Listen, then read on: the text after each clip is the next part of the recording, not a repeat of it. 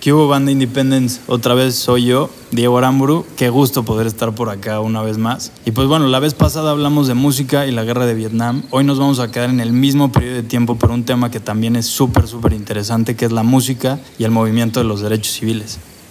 Pues creo que lo que nos faltó muchísimo fue andar en, estábamos hablando de que en toda esa época en Estados Unidos había todo un tema entre la guerra, entre los, el, el movimiento de los derechos civiles y nos enfocamos muchísimo en la guerra, pero no hablamos casi de los, del movimiento de los derechos civiles. Entonces de eso es de lo que me gustaría hablar hoy y ahondar un poco más de cómo la música se vinculó con todo el movimiento y con todas las etapas que tuvo el movimiento.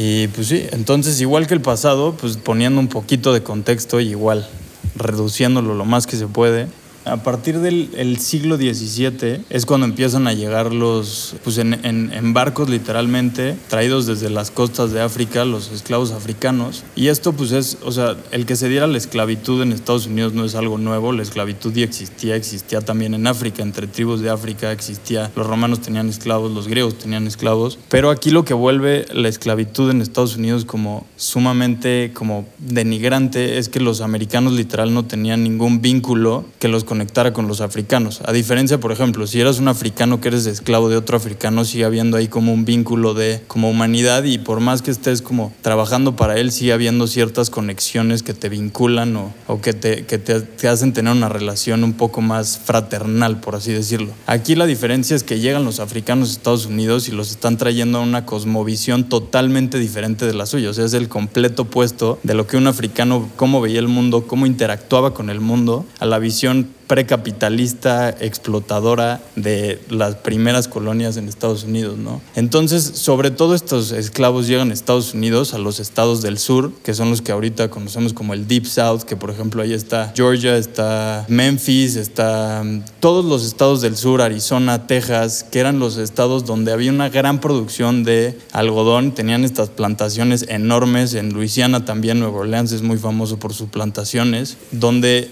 la mano de obra esclava era sumamente, sumamente utilizada. Y entonces en estas plantaciones empiezan a haber congregaciones enormes de esclavos hasta los blancos pobres, mejor dicho, tenían esclavos. O sea, así como aquí en México tenemos esta noción de que como que los, los españoles o los, los, blancos eran todos de una clase alta, en Estados Unidos, que fue un movimiento migratorio diferente, que llegaron, llegó gente de varios lugares de Europa, por ejemplo, Alemania, hay muchos asentamientos de alemanes o franceses en, en Luisiana, y era gente que llegaba a ganarse la vida desde cero, pero esa gente también tenía esclavos. A diferencia de, de México, en Estados Unidos prácticamente cualquier blanco que estaba en los estados del sur que tenía una plantación tenía por lo menos 3, 4, 5, 10 esclavos. Y entonces así es como se van formando toda esta pues, división y se crean entonces estas relaciones de poder que son sumamente difíciles de, contrarrestar. Y la música empieza a surgir en estas plantaciones, ¿no? O estos esclavos les prohibían tocar instrumentos, pero rescatan estas tradiciones que tenían de cánticos y de, pues de, de elaborar cánticos y de cánticos para rezar, cánticos para trabajar y los van adaptando a su situación. Entonces, por ejemplo, es por eso que dicen muchos este, teóricos que por eso la voz afroamericana es tan, tiene como tanto feeling, porque desde entonces era lo único con lo que podían trabajar y de ahí se fue creando como este movimiento que le daba tanta importancia a la voz en las personas afroamericanas. Que digo, eso ya es una aseveración que a lo mejor está un poco arriesgada, pero hay varias gente que dice que esa es una teoría bastante creíble. Y bueno, entonces este, así pasa desde el siglo XVII hasta casi finales del siglo XIX en Estados Unidos, cuando empieza eh, pues esta división entre el norte y el sur y que aunque el norte era abolicionista y quería terminar con la esclavitud, como que también siempre nos vamos a ponerlos como los súper buenos del cuento y ahí estos güeyes este, se sentían igual, veían a los esclavos igual de reprimidos que los ingleses los tenían ellos reprimidos, pero realmente si te pones a analizarlo te das cuenta que a lo mejor pudo haber sido eso, pero eso fue más bien el pretexto, porque estos cuates que vivían en el norte y que tenían una economía que estaba mucho más industrializada, realmente a ellos no les funcionaba la mano esclava. La mano esclava funcionaba muy bien en las plantaciones, pero la mano esclava no funcionaba en, en ciudades industrializadas. Y entonces también es por eso que ellos empiezan a tener estos, estas confrontaciones con el sur que acaba desencadenando la guerra civil de entre 1861 y 1865. Abraham Lincoln hace la declaración para abolir la esclavitud en el 63, pero digo, de ahí a decir que ya el mundo estaba arreglado para los afroamericanos, o sea, está súper distante, ¿no? O sea, desde, aunque en 1863 se abole la esclavitud, entonces empezaron a entrar leyes que se conocían como las Jim Crow Law, que eran leyes que volvían literalmente a los afroamericanos, eran ciudadanos de segunda clase, no todos conocemos las fotos de restaurantes que son only white, cosas por el estilo, no baños que son solo para blancos, hasta bebederos que son solo para blancos, eh, la película que acaba de salir hace poco del Green Book, que era literal una ruta para que los afroamericanos pudieran viajar y no los mataran, y eso ya, o sea, en el siglo XX, o sea, es una locura pensar todas estas cosas y cómo los afroamericanos han tenido que vivir todo este tiempo, y pues bueno, y entonces, aunado todo esto, pues obviamente, aunque el norte, pues en su mayoría era pro liberación, etcétera, en el sur realmente la guerra civil se ve como una tragedia. Y, por ejemplo, un gran ejemplo de esta noción de ver a la guerra civil como tragedia es una película que se llama Birth of a Nation, que salió en 1915, que es muy famosa porque además de que tiene una producción espectacular. Es el retrato de un güey que realmente creía que había sido una tragedia que el sur perdiera en la guerra civil. Y eh, entonces en esta película el Ku Klux Klan es el héroe de la película y mata a negros que están como saqueando cosas y están en la calle. O sea, es una película que vale mucho la pena ver. Vale, dura tres horas, pero vale mucho la pena ver porque es como esta, cómo se va construyendo esta concepción racista en el sur y que además mucha gente dice que es que esta película significó el, renacimiento del Ku Klux Klan. Y por ejemplo, algo que esta película le dio al mundo fue que seguramente han visto esas fotos de cruces quemadas, que cruces prendidas por el Ku Klux Klan. El Ku Klux Klan no hacía eso hasta que al director de esta película se le ocurrió hacer esa escena porque él pensaba que se iba a ver cabrón en la pantalla y después de eso el Ku Klux Klan empezó a, prender sus cruces. Entonces es como uno de esos ejemplos de cómo hasta la vida le pide robado el arte, ¿no? Y bueno, después de esto, entonces tomando eso, imagínense el Deep South sumamente racista, sumamente racista, pues de ahí van pasando los años y creo que tenemos el, el primer ya ejemplo de, de la música protesta en torno al movimiento, lo tenemos con Billie Holiday que es bueno, una de las mejores voces del jazz y del blues, es una cantante afroamericana que cantaba impresionante y que tiene una canción famosísima que se llama Strange Fruits. Y esta, pues bueno, ella tocaba en, un, en, el Café Society, que era un speakeasy en Nueva York, y que era uno de los pocos bares en, los, en el que los afroamericanos eran bien recibidos y podían tener las mejores mesas. Y, o sea, era un, era un speakeasy bastante avanzado para la década de los 30. Y entonces en este Speakeasy, Billie Holiday empieza a crear toda una rutina y saca una canción súper interesante que es este Strange Fruit, que aunque no es la primera canción protesta o que habla del sufrimiento de los afroamericanos, sí es la primera canción que sube ese discurso político a un escenario y, da ese discurso político con una plataforma bastante amplia. O sea, llegó al punto de que el dueño del local promocionaba el local diciéndole a la gente que venían a escuchar a Billie Holiday tocar Strange Fruit. Y bueno, esta canción Strange Fruit, que además ahorita verán porque seguro la conocen sí o sí, está inspirada en una foto que toman en Indiana en 1930, que era en una época en la que los linchamientos eran sumamente comunes y por razones hasta ridículas, ¿no? Y entonces esta es una foto que digo ahí, no, no es que solo sea esta foto, sino que son series y series completas de foto de, se puede ver como una turba o una muchedumbre de blancos, casi casi hasta con sonrisas, y arriba de ellos, en las ramas de los árboles, personas colgadas, ¿no? Y son fotos que circulaban por todo el país en los periódicos y que son súper fuertes y de eso habla esta canción, como de alguien que está llegando a uno de estos linchamientos y desde de lejos no entiende qué pedo y mientras se va acercando va entendiendo que son cuerpos de gente que está colgada. Y así dice la canción, ¿no? Los árboles, los árboles del sur dan frutos raros, hay sangre en las ramas y sangre en las raíces, son frutos extraños colgados de sus ramas y pues esos frutos colgados son los cuerpos de gente asesinada. Y entonces imagínense que alguien tenga los huevos de subirse a un escenario y cantar eso en 1930, pues la neta está muy, muy, muy cabrón. Y pues bueno, obviamente las respuestas eran contrariadas. Había gente que decía, güey, yo vengo a distraerme, no a que me metas estas imágenes en la cabeza. Gente que apoyaba muchísimo esta canción. Gente que apoyaba muchísimo que se empezara a meter estos discursos y que la música empezara a subir de nivel. Y pues bueno, cuando Billy, cuando Billy Holiday la tocaba en el bar, el dueño del, del speakeasy ya tenía todo un ritual y entonces lo hacía para crear una atmósfera cabrona y entonces haz de cuenta que esa canción tenía que ser siempre la última que se tocaba. Cuando la iban a tocar suspendían el servicio, o sea, ningún mesero podía salir de la barra y apagaban todas las luces y dejaban un foco eh, enfocado solo en ella. Entonces imagínense esta canción que además escúchenla, que en, la versión grabada como era tan, cortita tuvieron que hacerle un, intro de piano que está espectacular y que igual va poniendo como la atmósfera. Y se arranca Billie Holiday y con una voz que realmente te, llega, eh, te describe estas escenas que son bárbaras, bárbaras. Y les decía que obviamente todos la conocen porque esta canción la usa Kanye West en su, en, eh, para ampliarla en Blood on the Leaves. Y es la, es la Así empieza la canción. La canción de Kanye igual empieza con Strange Fruit, Blood on the Leaves, y de ahí se arranca Kanye y alrededor de la canción va,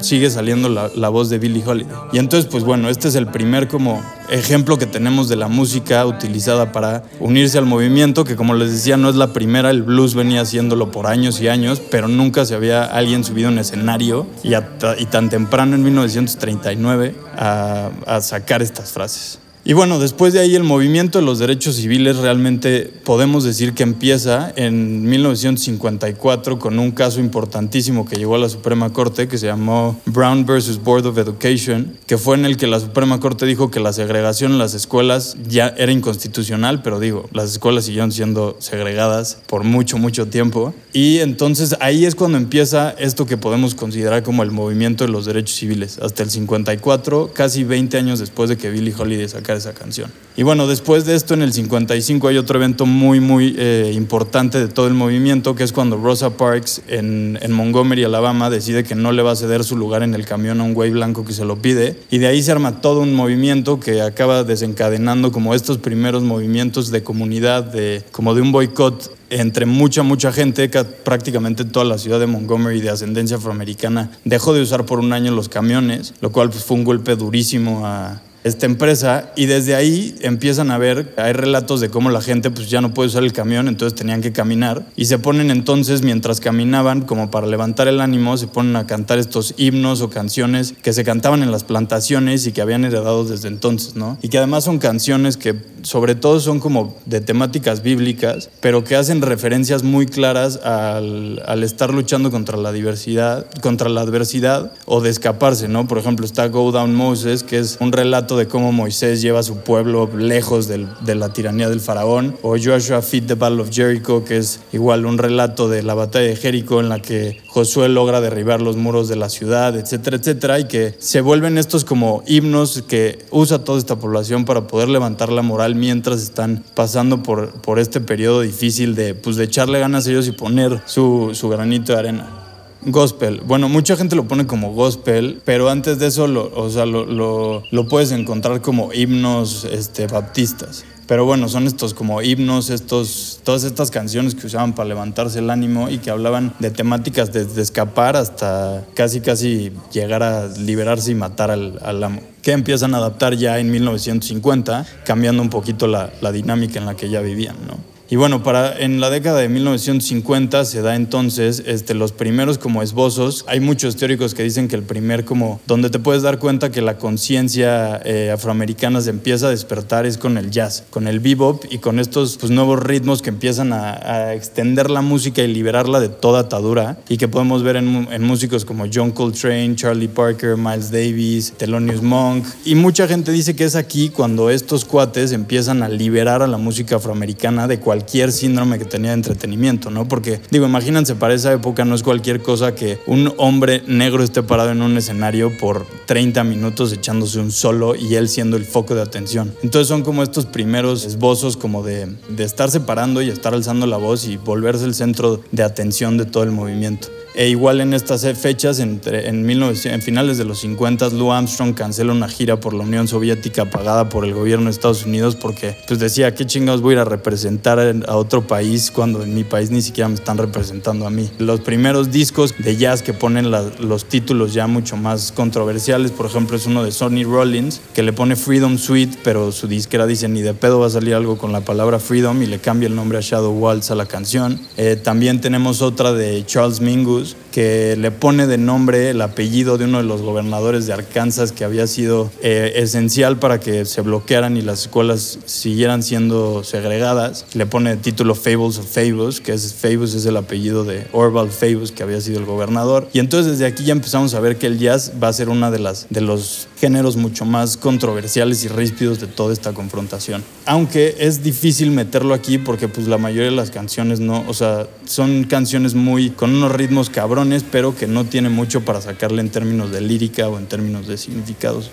Pero bueno, en 1961 empieza todo un movimiento que se llaman los Freedom Riders, que son los cuates que viajaban por todo el sur en camión para protestar contra las estaciones de autobús segregadas, los baños para blancos, todo esto que decíamos, y que además los recibían prácticamente, los recibían, se los madreaban y de ahí iban a la cárcel, los soltaban, se subían al camión y siguiente pueblo, y así. O sea, imagínense la vida de estos, que eran tanto blancos como afroamericanos. Y bueno, de ahí, aunado a los Freedom Riders, surge este grupo que son los Freedom Singers, que era lo mismo, pero que iban de universidad en universidad, de iglesia en iglesia, cantando, y su objetivo era educar a la población afroamericana de, sus libertades y de sus derechos. Y bueno, ellos lo que hacían eran agarraban canciones viejas de estas que se usaban en las plantaciones y le iban cambiando el texto para entonces poder platicar acerca de lo que estaba pasando en el movimiento desde... Eran prácticamente una de sus... de, de las que creó los Freedom Singers, lo describía como si fuera un periódico viviente. O sea, iban y le contaban a la gente lo que estaba pasando en el movimiento movimiento y también lo que, los derechos que tenían, porque muchos afroamericanos tenían, por ejemplo, miedo a votar, decían que no podían votar porque tenían miedo de que les quitaran sus eh, propiedades, tenían miedo de que los atacaran después, de que los asesinaran inclusive por intentar ir a votar. Hay recuentos de gente que recibió balazos por intentar ir a votar, o sea, así de extremo estaba todo el pedo. Y entonces empiezan a sacar canciones como por ejemplo tenían una que se llamaba Ain't Gonna Let Nobody Turn Me Around, en la que le van cambiando, van cantando esto, Ain't Nobody Gonna ain't, ain't, gonna let nobody turn me around, ain't gonna let nobody turn me around, pero le van cambiando el nobody por como eventos que estaban pasando. Entonces, por ejemplo, acababan cambiando el nobody por los perros que muchas veces les aventaban en las protestas, o por las mangueras con las que los rociaban y casi casi que los desmayaban con la potencia de las mangueras de los bomberos, o metían, por ejemplo, ahí igual nombres de gobernadores, nombres Uncle Sam, metían ahí a la cárcel, que era donde todos ellos iban a parar. Y entre estos igual sale el que fue el primer himno real del movimiento, que es una canción que se llama We Shall Overcome que esta canción tiene una historia muy curiosa porque es una canción que viene de Europa y que realmente al principio se vuelve popular porque los sindicatos de trabajadores de los 50 la empiezan a adoptar y pues de ahí se empieza a convertir como en un himno de la izquierda. Pero para finales de los 50 como que se está cayendo toda la pantallita de la Unión Soviética porque empiezan a ver que el mandato de Stalin realmente había sido mucho más culero de lo que todos pensaban y la izquierda se empieza a quedar sin una lucha y entonces empieza se queda como sin lucha a la cual ir y, ve, y en el movimiento de los derechos civiles pues tiene gran cabida toda esta gente de izquierda y se empieza a meter y de ahí es como la, esta canción We Shall Overcome que había sido una canción de izquierda empieza a tomar forma y se empieza a convertir poco a poco en un himno que primero se cantaba en las iglesias y que acaba siendo cantado eh, por ejemplo en la marcha de en, las marchas etcétera y bueno, esta canción, desde el título, pues se ve a dónde va, ¿no? We, que habla del poder que tiene la comunidad, el Shol, que es pues esta promesa de un mejor futuro, y Overcome, que pues bueno, ¿qué vamos a overcome? El desafío vamos a lograr. Entonces, entre la comunidad vamos a crear este mejor futuro y nos vamos a, vamos a lograr ese desafío de cambiar nuestra situación. Y se volvió poderosísima y la cantaban prácticamente en todas las manifestaciones. De hecho, se volvió muy famosa en las manifestaciones de Birmingham, que fue en el 63, que hubo una represión policíaca cabrona, o sea, hay fotos de, hasta niños metidos en la cárcel después de esa manifestación y que también la gente cuenta que mientras iban deteniendo a, los manifestantes y los iban prácticamente arrastrando a, la, a, la, cárcel, seguían cantando We Shall Overcome y seguían con esta mentalidad de, güey, me puedes madrear hoy, pero mañana vamos a cambiar esto. Y pues esta canción también, eh, lo curioso es que la versión que se volvió como famosa o la versión que ya se volvió como la oficial, realmente es una que adapta Pete Seeger, que era un cantante blanco. Entonces el estandarte del movimiento lo, lo, adoptan de Pete Seeger, que digo, su versión era más folk, pero lo, lo, acaban moviendo este formato como tipo iglesia, como canto de iglesia, como de llamada y respuesta. Y ahí es cuando esta canción tiene un boom impresionante y que pues digo, es justamente en el año en el que Martin Luther King da su famosísimo speech de I Have a Dream. Y entonces, por ejemplo, también en esta manifestación se cantó. Y entonces esta canción surge como el primer estandarte de todo el movimiento. Y pues bueno, ya de ahí el 63 es un año muy importante porque pasan dos cosas. La marcha por, los por la libertad que es en Washington y es ese video que todos hemos visto del I Have a Dream de, de Martin Luther King, pero al mismo tiempo y prácticamente 20 días después, como respuesta casi casi, en Birmingham, en Alabama otra vez, eh, ponen una bomba en una iglesia y matan a cuatro niñas afroamericanas. Y entonces de ahí empieza a surgir como estas dos, empiezan a haber estas dos corrientes importantes de pensamiento en torno a la respuesta que debe de haber. Y también es este momento en el que los artistas pues también tenían que empezar a, tomar una posición, ¿no? Entonces, por ejemplo, Fats Dominos, que, que, fue uno, es uno de los más emblemáticos de rock and roll y de rhythm and blues, decía, güey, a mí yo no tengo un pedo en tocar en lugares segregados mientras me gane lana. Pero, por ejemplo, del otro lado, Ray Charles sí puso un hasta aquí, por eso pues, estuvo varios tiempo en estados del sur que no podía tocar. Y entonces ya empezamos a ver estas dos corrientes, pero además dentro del movimiento y de la gente que quería ver el cambio, también empiezan a ver dos visiones que podemos ver como, pues las podemos ver en dos figuras emblemáticas. Por un lado Martin Luther King, que es pues el movimiento pacífico, sin violencia, organizado, inclusivo, y por el otro lado Malcolm X, que es mucho más reaccionario, que era este portavoz de, de las ciudades del norte, de Detroit, de Chicago, de Nueva York, y que pues es un, es un movimiento que es mucho más reaccionario y que por ejemplo se puede reducir y, o explicar muy bien esta, esta posición después de que Martin Luther King da su I Have Dream speech, la gente cuenta que cuando se acabaron los aplausos un cuate se levantó y gritó, Martin, a la mierda el sueño porque el cambio lo queremos ahora. O sea, eso era lo que quería Malcolm, el cambio es ahorita y se va a dar y si tiene que ser a vergazos, va a ser a vergazos.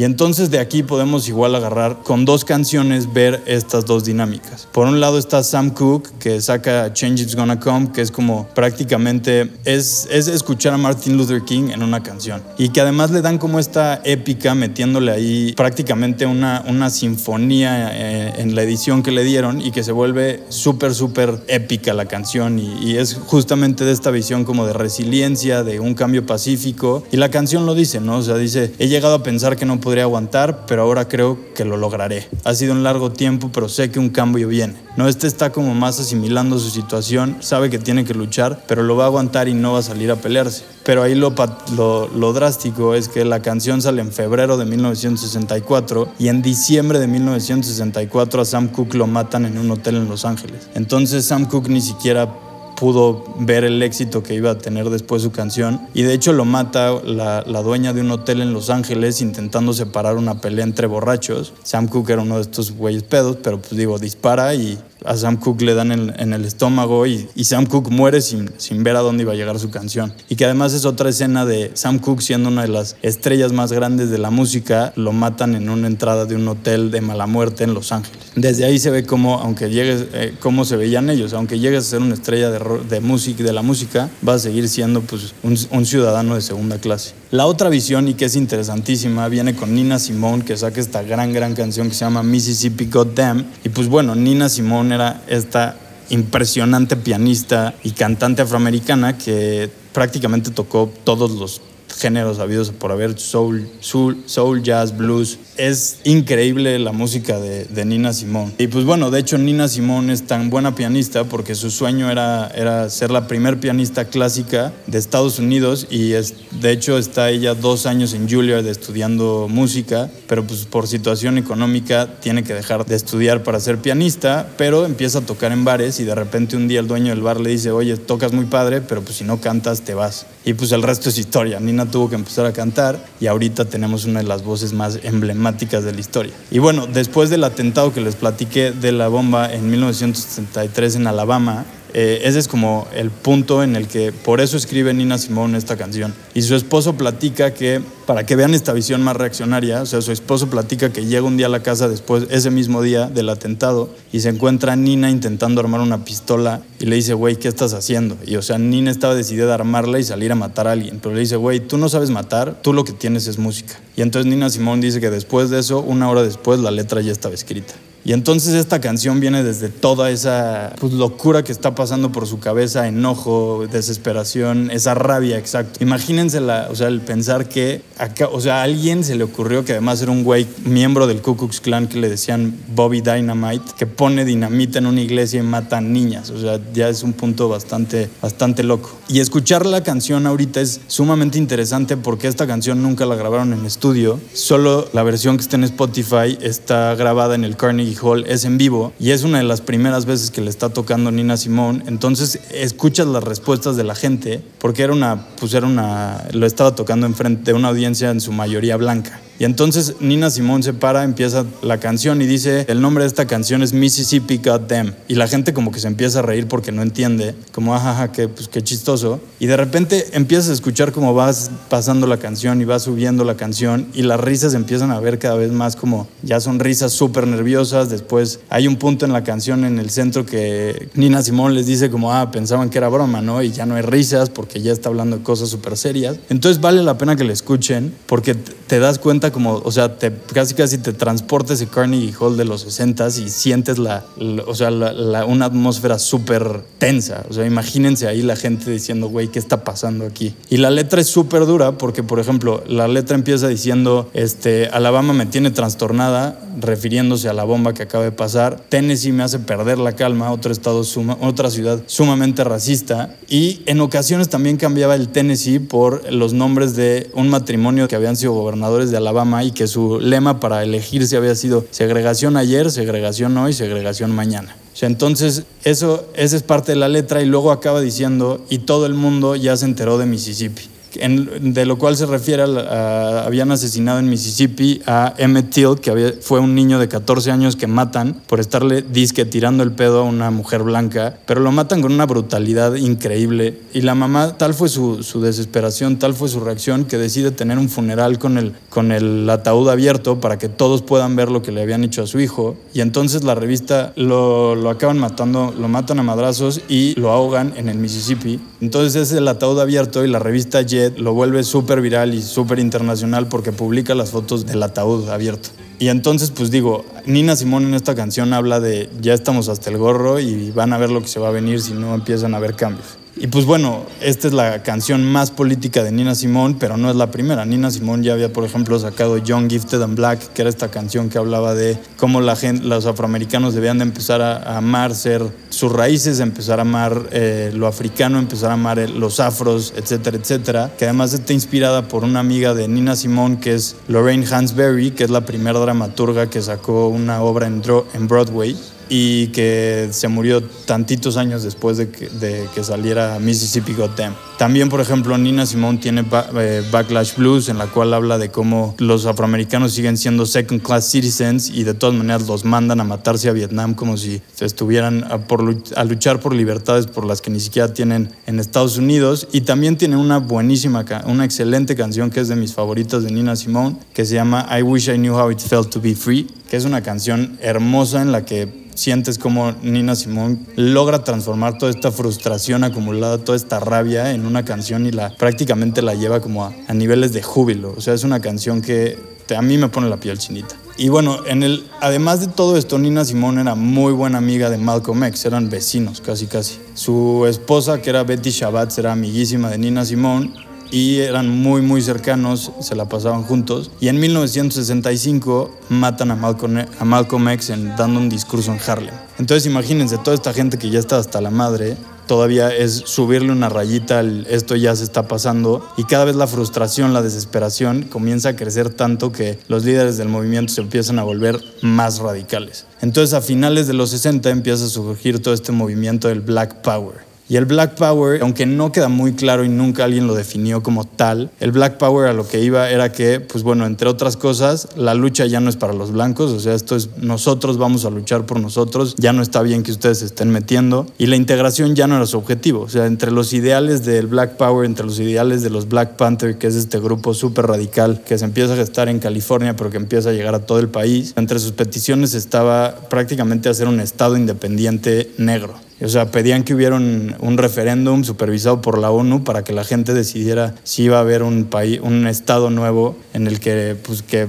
los negros formaran. Y aunque muchas veces los vemos como muy radicales, también tuvieron programas muy interesantes como comedores infantiles, transportes comunitarios y bueno, todo este movimiento de los Black Panthers cae en un punto en el que hay otra figura súper emblemática afroamericana que es James Brown. El tema con James Brown es que era muy amado por muchos, la mayoría, pero todo este movimiento del Black Power prácticamente lo odiaba. Decían que era un vendido, decían que, que no estaba ayudando en nada, sino que más bien estaba, o sea, estaba dejando la lucha para complacer a los blancos. Y James Brown sacó a finales de los 60 una canción que se volvió, aunque lo odiaban, se volvió el emblema de, del movimiento del Black Power, que es Say It Loud, I'm Black and I'm Proud. Y pues James Brown, como les decía, era súper odiado. Habían criticado mucho una canción suya que se llama America is My Home, en el que, o sea, la letra dice, lo siento por los hombres que no aman este país, pero Estados Unidos es el mejor país. Entonces los líderes del Black Panther y los líderes radicales decían, este güey no está viviendo en la misma realidad que nosotros, o sea, está pendejo. O sea, ¿cómo puede decir que un país en el que nos están matando es el mejor país para ser afroamericano? Y prácticamente lo veían como un traidor y le, llega, le, le acabaron llegando hasta cartas en donde lo amenazaron amenazaban de muerte porque tenía un bajista trabajando para él que era blanco. Le decían, güey, es una jalada que tengas a, este cuate que es blanco trabajando para ti cuando hay millones de negros que necesitan la chamba. Y entonces, pues digo, desde ahí se ve como James Brown como que estaba entre, entre los dos bandos, entre complacer a unos y complacer a los otros. De hecho, hace una gira por Vietnam en la que va a tocar para las tropas y que, o sea, dicen que el calor estaba tan cañón en Vietnam que le, le acabaron teniendo que poner suero para que no se desmayara. Pero bueno, desde ahí lo odian porque lo ven como un títere del presidente. Y entonces cuando, cuando James Brown va a grabar eh, Say It Loud and Black and Proud, él no está seguro de hacerlo porque sabe lo que va a representar para o sea, para su economía. sabe que va a perder a todas las personas blancas que lo apoyaban, porque además aunque es una canción de James Brown, es, una canción sumamente, eh, o sea, es una canción súper controversial, ¿no? O sea, eh, empieza a decir que no dejaremos el movimiento hasta que nos den lo que merecemos, estamos cansados de trabajar para alguien más y la letra que es como lo que causó más revuelo fue que se pone que preferimos morir de pie que vivir hincados y entonces de ahí se vuelve el himno completo del Black Power. La canción además sale unos días, bueno, sale en el 69, pero en el 68 matan a Martin Luther King. Y entonces la canción sale después de que, como lo decía Stokely Carmichael, que era el sucesor de Malcolm X, ya no había manera de que alguien se pudiera poner a conversar con la población afroamericana. Habían matado su última esperanza. Martin Luther King era el único que iba por el diálogo. Ahí se acabó. Entonces los políticos empiezan a ver a James Brown como su nueva figura para poder hablar con la población afroamericana. Y de hecho al día siguiente que matan a Martin Luther King, James Brown tenía un concierto en Boston. Y en este concierto en Boston lo tienen que cancelar y solo transmitir por tele para evitar disturbios y de repente sube al, escenario el alcalde de Boston, que además era un cuate que se apellidaba White, entonces eran Brown y White pidiéndole a los ciudadanos de Boston que no hubiera disturbios, abogando por la paz, etcétera, etcétera, y Boston se salva, pero todo el demás, o sea, todo Estados Unidos hay disturbios impresionantes. Y entonces, pues bueno, sale un año después, como les decía, la canción y se vuelve el estandarte del Black Power, aunque James Brown nunca había estado como del todo de acuerdo con este Black Power que busca la fuerza, que busca el cambio en el movimiento a través de las armas, a través de la fuerza, a través del empoderamiento total del afroamericano, como que él su versión del Black Power era más, trabájale un chingo y chance te va como a mí que pasé de ser bolero a ser multimillonario. Entonces pues obviamente los conservadores les latía más esta idea de Black Power y por eso lo apoyaban tanto. Y pues bueno, también en el 68 tenemos uno de los momentos más emblemáticos del Black Power que se da de hecho en CEU, en México, que es cuando Tommy Smith y John Carlos ganan en los 200 metros y lo primero que hacen es con un guante negro subir el puño, que era el saludo del Black Power, de los Black Panthers, y bajar la cabeza. Y de ahí, pues bueno, se vuelve loco el, el debate en Estados Unidos y después de esto, con esta canción de James Brown, el funk se vuelve la música, se dan cuenta del poder que tiene la música para tener la protesta incluida, ¿no? Como el funk llevaba todo al extremo, llevaba las letras al extremo, llevaba el ritmo al extremo, los vestuarios al extremo, la expresión musical sobre todo al extremo. O sea, ustedes escuchen la pasión con la que canta James Brown, cante de lo que cante, pero canta, o sea, canta impresionante.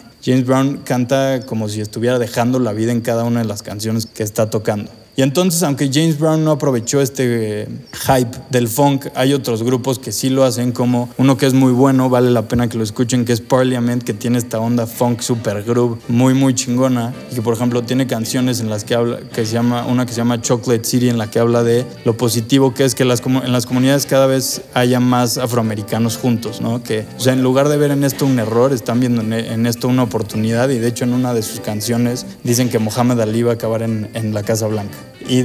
por ejemplo, otra banda igual de funk muy buena es Funkadelic, que igual tiene unas canciones muy muy buenas, una que se llama Uncle Jam, en la que es como en esta época en la que también había guerra, eh, están llamando a toda la población a unirse al ejército de Uncle Jam y combatir contra el racismo. Y pues bueno, eso por un lado el funk y por el otro lado tenemos que hablar y es indudable que tenemos que hablar de Motown que es una de las disqueras más importantes prácticamente en la historia de la música y que es una de las más redituables además. Que esta es una... Bueno, todo Motown empieza porque un cuate llamado Barry Gordy, que era eh, letrista y escribía para Smokey Robinson y Barrett Strong, decide abrir su propia disquera en Detroit. Y esto es muy curioso, lo abre en los 70s porque Barry había trabajado para la Ford Motor Company, entonces tenía como muy metida en la cabeza esta idea de la, de la línea de producción, de la línea de ensamblaje, y entonces lo aplica a la música y dicen que tenía como toda esta cultura de que prácticamente era ir a Motown era como estar en Ford porque había una había todo un proceso que iban siguiendo, metía cuates en diferentes cuartos y les decía, "Ustedes tienen que hacerme un éxito, ustedes otro, ustedes otro" y los ponía a competir y después de eso pasaba al siguiente el nivel de la línea que le empezaban a meter la música, después de eso se escogía el cantante, después de eso la producción. Entonces era como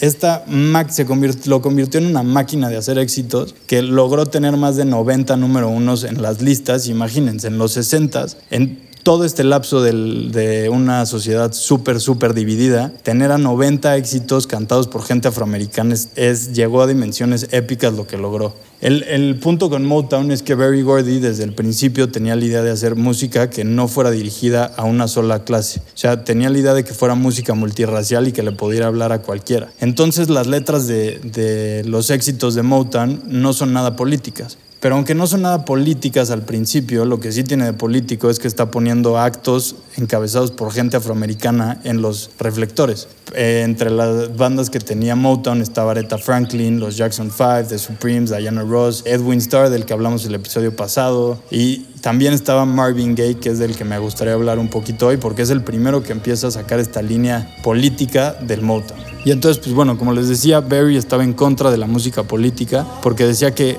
sí o sí les iba a traer pérdidas económicas. Pero para finales de los 60 Marvin Gaye ya está bastante desesperado de solo ser un sex symbol y está desesperado de solo cantar canciones de amor y le empieza a insistir insistir insistir a Barry que quiere empezar a cantar canciones políticas. Y entonces Barry le dice, güey, ¿por qué chingos querrías hacer eso? Y le dice, ¿cómo que por qué, güey? O sea, entre que nos están matando en Vietnam, nos están matando aquí, nos están matando los policías, no entendemos qué está pasando en el país. O sea, claro que tenemos que hacer algo político. Y de ahí sale su álbum más importante y uno que podríamos poner hoy en el top 10 de los discos de la historia, que es What's Going On de Marvin Gaye. Y que pues es una letra que pues justamente habla de la desesperación o del que no, no entendían ni qué estaba pasando en esa época. Y, la letra de esta canción empieza con Marvin Gaye diciendo, son muchas madres que están llorando, son muchos hermanos que están matando, ¿qué está pasando aquí? ¿No? Ese what's going on. Y luego igual dice picket lines y picket signs, que son picket lines son las líneas en las que marchaban y pues, exigían sus derechos, pero nos castigan con brutalidad cada vez que hacemos esto. Entonces Marvin Gaye empieza a sacar esta onda política del Motown y mucha gente lo pone como que es esta onda, la primera canción política que podrías apagar las luces en tu cuarto, prender velas y ponerte a escucharlas y quedaría perfecto que también de ahí fue su éxito, porque era música que aunque seguía siendo política, sigue siendo sumamente atractiva para el, como el sector de la radio comercial. Y entonces también tiene, por ejemplo, Inner City Blues, que la letra es interesantísima porque empieza a decir cohetes e intentos lunares, justamente en esta época que prácticamente todo el dinero estaba destinado a llevar al hombre a la luna, pero pues nadie le metía dinero a los programas sociales. Y entonces dice, el dinero lo hacemos nosotros, pero antes de que lo podamos ver, ya nos lo están quitando. Y entonces está quejando de esta, pues seguimos en lo mismo. Los, los afroamericanos siguen siendo second class citizens. Y en la letra dice, me hacen querer gritar en la manera en la que me tratan, esto no se acerca nada a poder vivir. Y pues bueno, ese es por un lado el Motown con Marvin Gaye, que yo creo es como uno de sus exponentes más políticos, aunado a Starr del que hablamos en el capítulo pasado. Y pues bueno, por último me gustaría hablar de un movimiento que es el antecesor de toda la cultura del rap y la, de la cultura del hip hop de hoy en día, que pues bueno, además como dijimos al principio del jazz, que era la, la, expresión artística radical del movimiento de la cultura afroamericana, el otro movimiento que era sumamente radical era la poesía. Y es más, mil veces más que el rap. Y entonces en la poesía tenían, bueno, tenían poetas como un poeta que se llama Amiri Baraka, que tiene un poema famosísimo que se llama Black Art, en el que literalmente en el poema dice, queremos poemas que maten, queremos poemas que asesinen, queremos poemas que se agarren a putazos con la policía y les roben sus pistolas. Porque estos cuates ya empezaban a creer que la revolución estaba muy cerca y que si había arte tenía que estar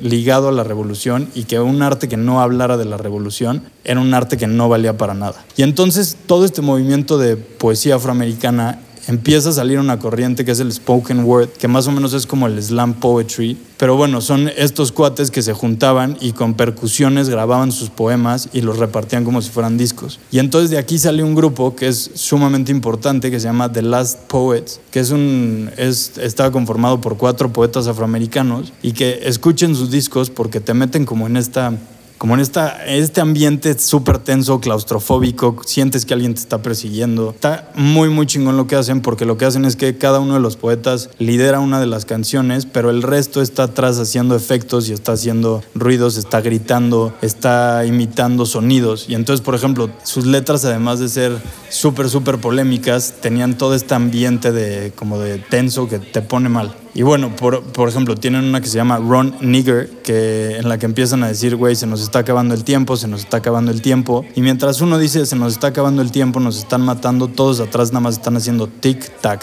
tic-tac, tic-tac. Pero tú lo empiezas a escuchar y te, manda a otro lugar, te manda al Nueva York de los finales de los 60, de finales de los 70, todo este ambiente súper tenso. Igual tienen otra canción muy, muy buena que se llama On the Subway, que es el relato de un hombre negro y un hombre blanco que se están viendo de frente en el metro y que pues uno ve en el otro al opresor y el otro ve en el otro hombre a un esclavo prácticamente. Pero mientras están platicándote la historia de estos cuates, al mismo tiempo están haciendo ruidos como si el metro avanzara, como si las estaciones llegaran entonces, escúchenlos porque vale la pena. De aquí es de donde se da el salto al hip hop, al rap y como desde este ambiente urbano, de aquí es de donde van a salir posteriormente ya eh, pues lo que estamos viviendo hoy en día. Y tienen otra canción que es muy importante que se llama When the Revolution Comes, que es un poema también que está adaptado en estas versiones y que pues bueno, habla de cómo en los centros comunitarios van a estar repartiendo pistolas y van a estar, en lugar de estar dando clases, van a estar enseñándole a la gente cómo disparar, etc. Y las primeras líneas de este poema sirven de inspiración para que después Gil Scott Heron, que es el que vuelve realmente popular y atractivo todo este movimiento del speak word, lo mande a las nubes, ¿no? Con una canción que se llama The Revolution revolution will not be televised. Que además es una canción que a mí me encanta, es una, primero la graba en el mismo formato con tres percusiones, pero después tiene tanto éxito esta canción que la acaba grabando con toda una banda, tiene ahí una flautita al principio en la nueva versión que lo vuelve magnífico, lo vuelve mucho más como entre un funk soul muy muy rico y pues bueno, entonces ahí tienes esta nueva canción que se llama The Revolution Will Not Be Televised, que es súper interesante porque este cuate empieza a hablar de cómo empieza a criticar el poder alienante de la televisión y empieza a usar referencias de la, de la cultura popular para eh, enseñarle a la gente cómo pues la, la, la, revolución no, no va a pasar si tú sigues viendo la tele, si sigues llegando, encendiendo la tele y desconectándote. O sea, hay una de sus, de la parte de la letra que me gusta mucho que este güey dice, la revolución no será protagonizada por Natalie Woods ni Steve McQueen. O sea, tampoco va a ser Winkle o Julia, porque la revolución no te hará parecer que tienes 5 kilos más delgado, porque la revolución no va a pasar por la tele, güey. O sea, párate y es como este llamado a una revolución, pues sí, por las armas, pero también una revolución mental. Y pues bueno, este, de ahí pues el resto ya es historia. El siguiente ahí heredero es Stevie Wonder, ¿no? Saca una gran canción que es Living for the City, en la cual relata la historia de una familia que se muda de Memphis a Nueva York y en la cual pues están viviendo en los guetos, en estos lugares súper destruidos, en una época de Nueva York en la que el crimen subió 100 al ciento no sé qué por ciento, que el apoyo a programas sociales disminuyó muchísimo y que son es esta situación en la que el movimiento más que movimiento de los civil, de los derechos civiles más que llegar a un a un gran final llegó como un final súper agridulce donde ya no había líderes del movimiento, el movimiento cada vez empezaba a perder poder, el movimiento cada vez se veía más afectado por las leyes que empezaban a pasarse. Entonces, digo, creo que más que acabar con una nota alegre, acaba en los 70 con una neta sumamente agridulce. Mil gracias otra vez por haberme prestado sus oídos a aguantar este bombardeo de información, pero ustedes no se preocupen, ya hay una playlist lista para que ustedes nada más tengan que darle play y se den un viaje por el movimiento de los derechos civiles. Aquí espero estar otra vez pronto y pues saludos en casa, chavos, nos andamos viendo.